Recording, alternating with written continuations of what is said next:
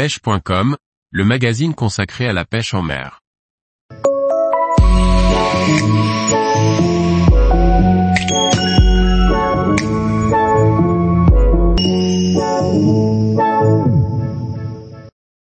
Nœud palomar, rapide pour attacher une agrafe ou un émerillon. Par Gauthier Martin.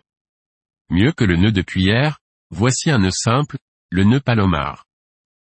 Un nœud rapide et très solide pour attacher une agrafe, un émerillon ou encore un hameçon à son bas de ligne.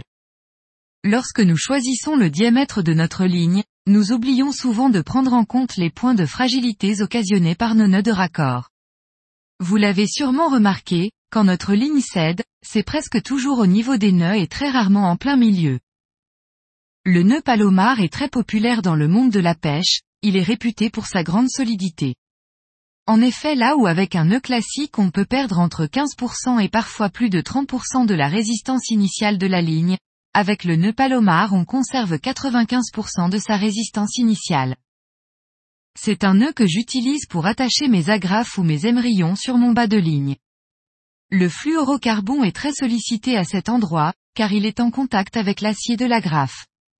Avec le nœud palomar, la partie de la ligne qui est en contact avec l'agrafe est doublée pour être plus résistante.